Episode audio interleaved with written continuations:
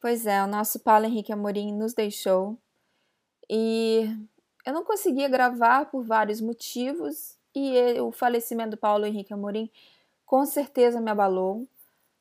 Eu não sei se foi só o falecimento, não, não foi só o falecimento, mas os comentários embaixo dos vídeos que eu assisti sobre o falecimento dele, alguns, algumas pessoas tomaram tempo de fazer vídeos para falar mal desse do falecimento de um jornalista que fez parte das nossas vidas por anos.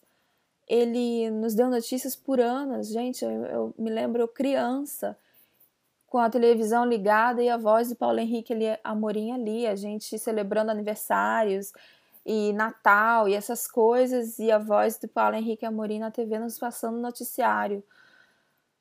E obviamente não é, não era só ele, mas quando Bochá faleceu, foi um impacto muito grande para mim. E agora o Paulo Henrique Amorim.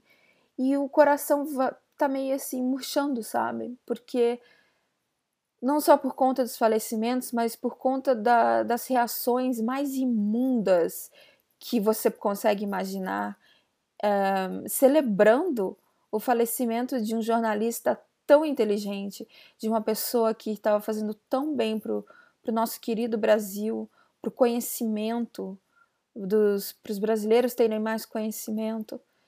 E é abominável a falta de respeito com que essas pessoas, muitas delas convocando em nome de Deus, uh, palavras tão malditas, tão perversas e que tão ofensivas à família de Paulo Henrique Amorim. O que nos sobra agora, Brasil?